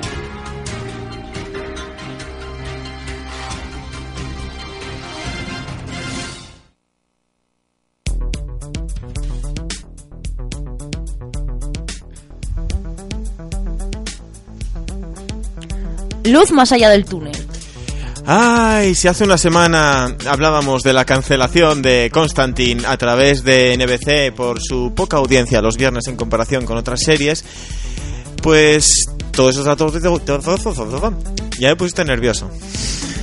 Todos estos datos provocaron que rebajaran la cantidad de capítulos a 13 para la primera temporada y peligrar la segunda temporada, pero el showrunner Daniel Cerón empieza a comentar que, bueno, que en principio el futuro de Constantine dependerá de los fans y las veces que estos vean los episodios por streaming, pero la versión legal.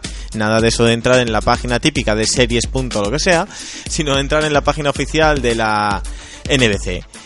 Insiste en que Constantine no está cancelada aún y que sabremos algo oficial en mayo. Bar Lucifer.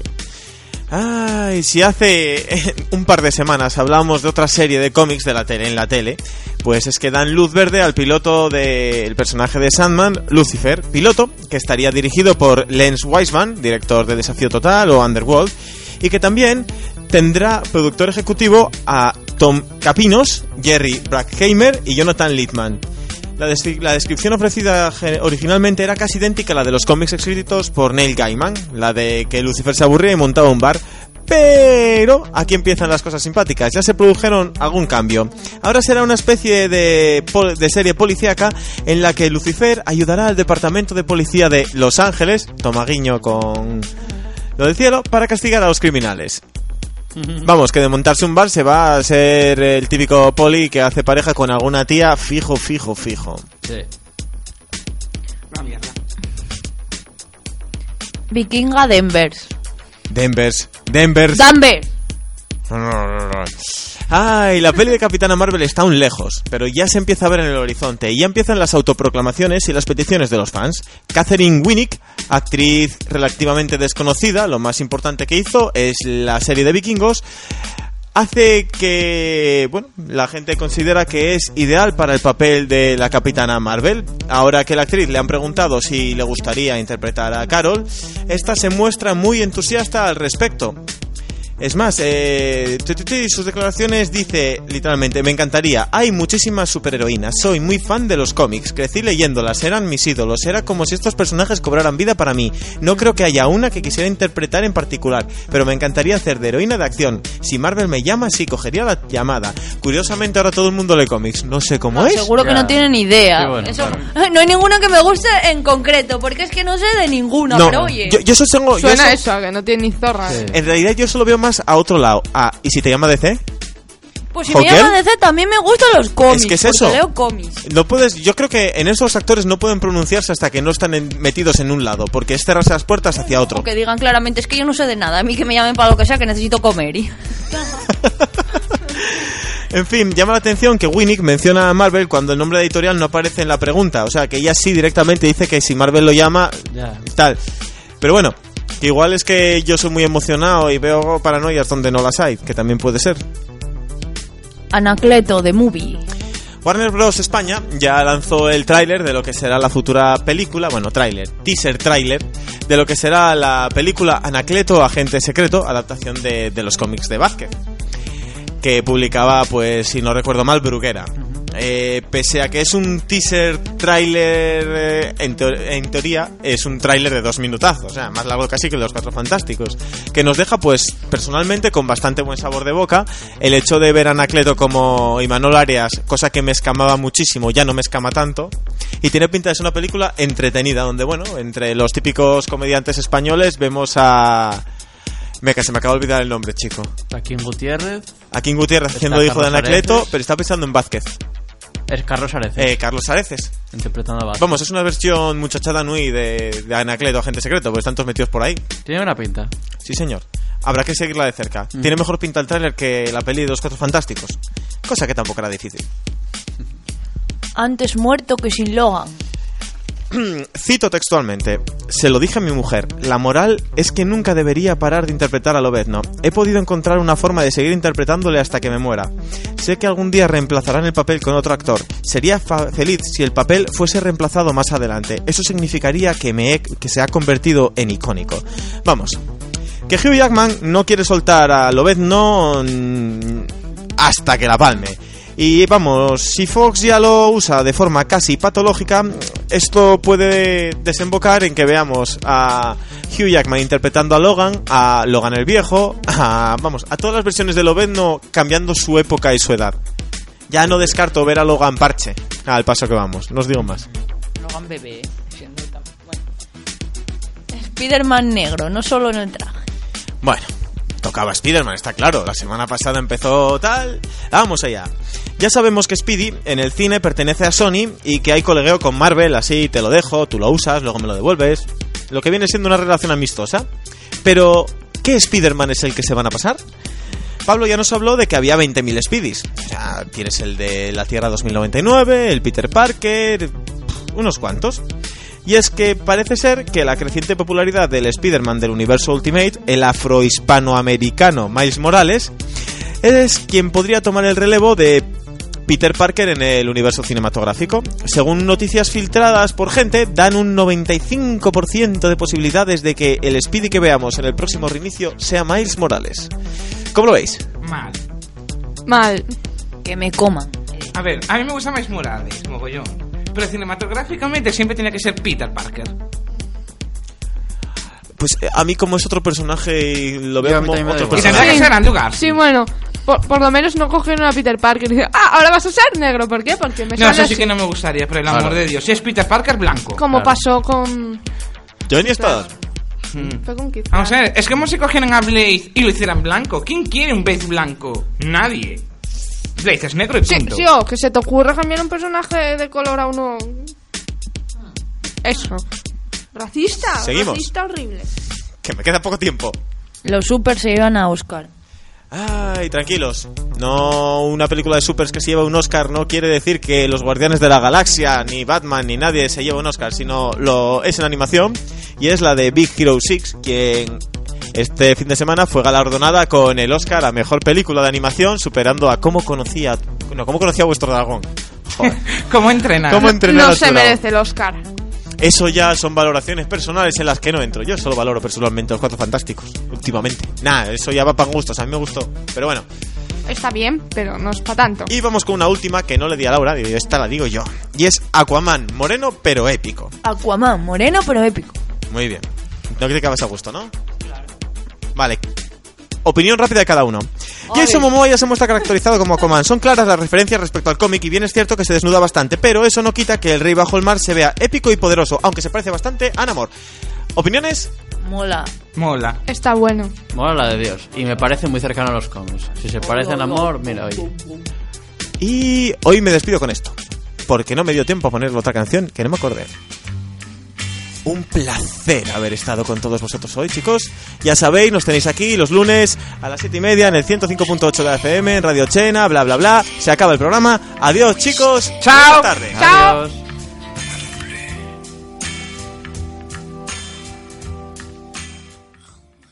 Dale más potencia a tu primavera con The Home Depot. Obtén una potencia similar a la de la gasolina para podar, recortar y soplar con el sistema OnePlus de 18 voltios de Ryobi desde solo 89 dólares. Potencia para podar un tercio de un acre con una carga. Potencia para recortar el césped que dura hasta dos horas. Y fuerza de soplado de 110 millas por hora. Todo con una batería intercambiable. Llévate el sistema inalámbrico OnePlus de 18 voltios de Ryobi. Solo en The Home Depot. Haces más. Logras más.